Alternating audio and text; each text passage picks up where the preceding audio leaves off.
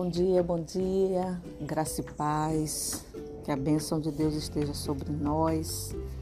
Este dia maravilhoso que inicia com esse sol lindo, radiante, que Deus nos deu e que nos permitiu que amanhecêssemos vivos, abríssemos os nossos olhos.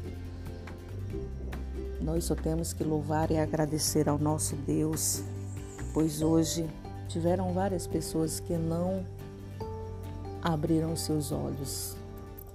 Mas Deus nos permitiu que nós estivéssemos hoje vivos para a sua honra e glória. E o que vamos fazer nesse dia de hoje? Primeiro, vamos meditar na palavra de Deus. A nossa devocional de hoje está no último capítulo de Gênesis, capítulo 50 eu até me equivoquei ontem falando que o capítulo 49 seria o último, mas corrigindo, é o capítulo 50. O livro de Gênesis tem 50 capítulos que trata desde a criação, né, desde a criação até a morte de José do Egito. Então, no capítulo 50, é, vai, o texto vai nos, nos, nos falar sobre a morte de Israel, o pai de José e também a morte de José.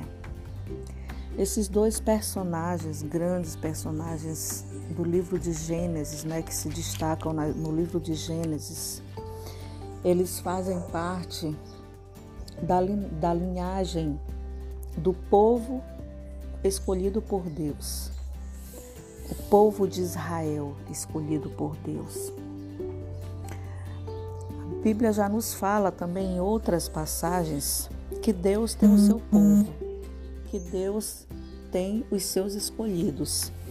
E o livro de Gênesis, assim como outros livros, também nos revelam que o povo de Israel foi um povo escolhido de Deus e que Deus pelejou em favor desse povo por muito tempo. E ainda peleja, né? Porque o povo de Israel ainda existe. Então, no livro, no capítulo 50, é, quando Jacó dá as instruções de como ele deseja ser sepultado e onde ele deseja ser sepultado, ele deita-se e expira. E desse modo, né, José se atirou sobre ele e chorou muito. E deu ordem aos médicos que embalsemassem, embalsemassem o corpo de Israel. E na época levava 40 dias para embalsamar o corpo. E só os egípcios tinham essa técnica. E também os egípcios choraram a morte de Israel por 70 dias.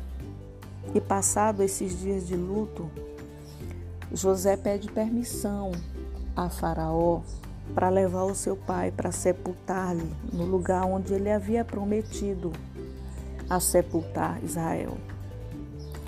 Então o Faraó autorizou que José fosse e José partiu para sepultar o seu pai. Sepultando o seu pai diante de uma cerimônia solene no lugar próximo ao Jordão,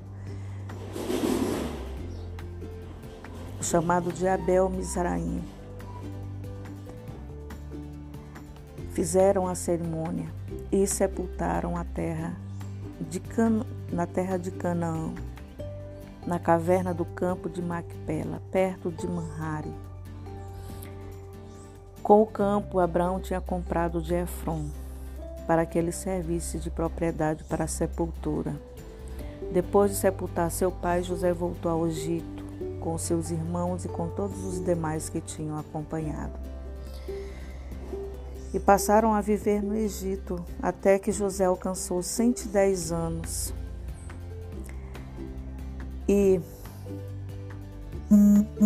os irmãos de José temiam que José se vingassem deles depois que o pai deles morreu.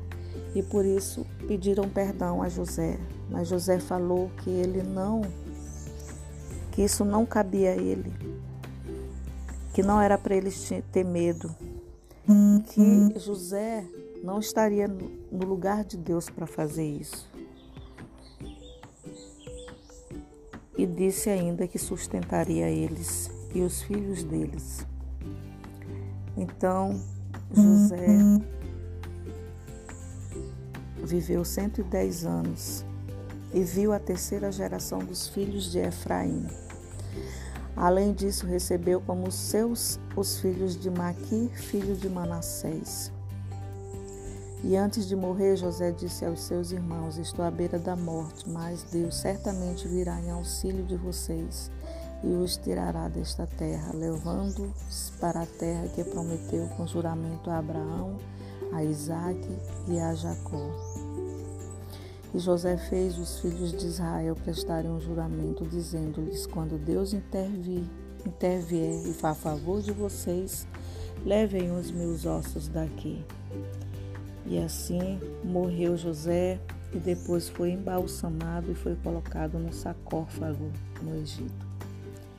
Então, queridos, assim encerra o livro de Gênesis, no capítulo 50, falando sobre a morte de José e de Jacó, e ainda enfatizando a bondade de José para com seus irmãos. Então, este capítulo nos ensina o quanto é importante nós exercitarmos nos nossos corações a bondade. Que nós não venhamos guardar rancor nos nossos corações, nem a ira, mas que nós devemos estar sempre com os nossos corações dispostos a perdoar, a termos o coração bondoso. E ainda honrar honrar as promessas que fazemos para a nossa família, para os nossos, para as pessoas que amamos. Honrarmos as promessas que, as promessas que fazemos. Assim como José honrou a promessa feita ao seu pai, que nós possamos honrar as promessas que fazemos, primeiramente com o nosso Deus, a aliança que nós fazemos com o nosso Deus. Todas as vezes que a gente se dirige a Deus, fala para Deus que não iremos pecar contra Ele, que não iremos nos afastar dele, que nós possamos honrar o Senhor, honrar o Senhor todos os dias da nossa vida. E assim os nossos dias serão bons e prolongados, longânimos aqui nesta terra. Que Deus nos abençoe e nos conceda um excelente dia.